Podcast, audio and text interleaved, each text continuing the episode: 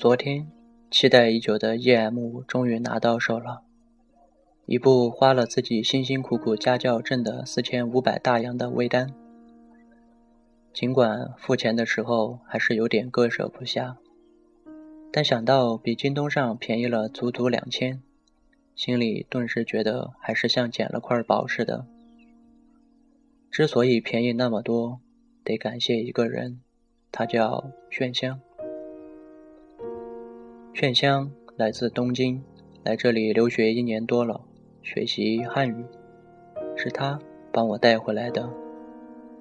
最初跟他认识是在一节中文课上，那一天我突发奇想，想去看一看中国老师是如何教外国人中文的，以便看是否能从中找到一些学习英语的灵感。就那样，我跟他慢慢认识。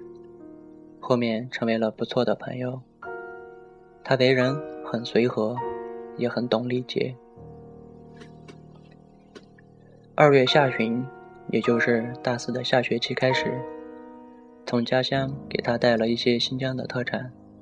他吃了后说：“好好吃，我要把这些带回去给我的爸爸妈妈和弟弟尝一尝。”心里还是非常高兴。自己为家乡的特产打广告，都可以打到国外去了。不过，新疆的特产好吃可口是不争的事实。若你没有尝过，那就太遗憾了。边吃边聊，当然说的都是普通话。他来这儿短短一年多，汉语已经说得相当地道，且发音也很标准了，很是嫉妒。幻想着哪一天也可以用他的母语跟他聊天。中间，他拿出了相机给我看他刚刚去牛背山时拍的风景，非常的漂亮。看到他的相机，我突然想起自己最近也正打算买一台相机，于是跟他说了说。他说：“是吗？”日本的相机应该要比这边便宜得多，我回去帮你看一看吧。听了后顿时心血来潮，好啊，那你帮我看一看那款索尼的奶昔七吧。他说好。回去不久后，他发来了图片，把嘎嘎库上的价格跟京东上一比较，便宜了一千多。兴奋地说。那炫香，能不能麻烦你帮我带一台回来？他说没问题，好的。心中为这突如其来的好事狂喜不已，另外也狡猾地笑了笑。仅仅只是一包特产，就省下了一千多，但更多的还是一种感激。后来了解到索尼只有日版的，于是只好作罢。他说。奥巴有中文版的，然后我就在网上找了找，最终确定了 EM。三月底，他说他让他的妈妈先把相机买下了，因为四月份要涨税，从百分之五涨到百分之八。当然，这是之前我从不知道的。他说这样就可以帮我省下一些钱。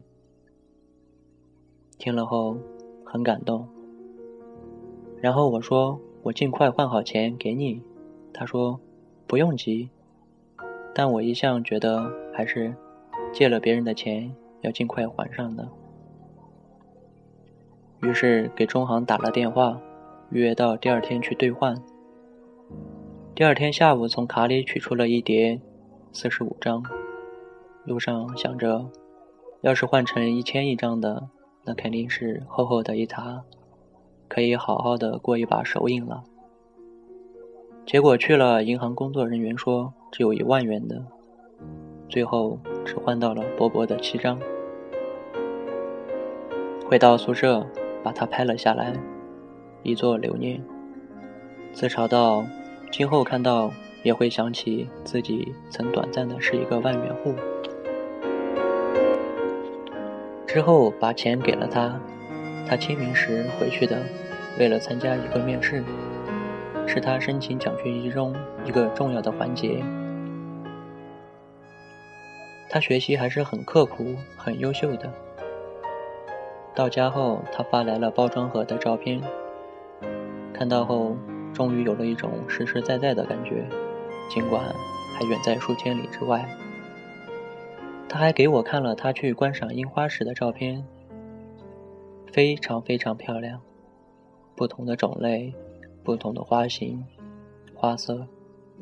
看了后再想，希望要不了太久，我也可以站在那一片一片的樱花树下。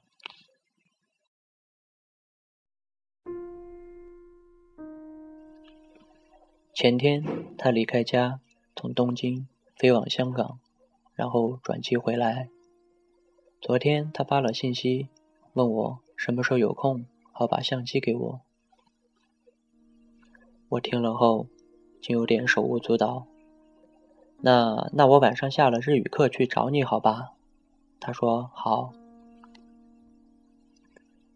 下了课后，我到了他的宿舍楼下。他和他的朋友一起下来的。他的朋友拿着相机，之前见过他几回，韩国女生，但名字记不起来了。不得不承认，不是自己不礼貌，是实在很难记住外国人的名字。于是向他点了点头，说了声“阿尼亚塞哟”，他也笑着回了过来。炫香拿了一些糖果巧克力，笑着对他说。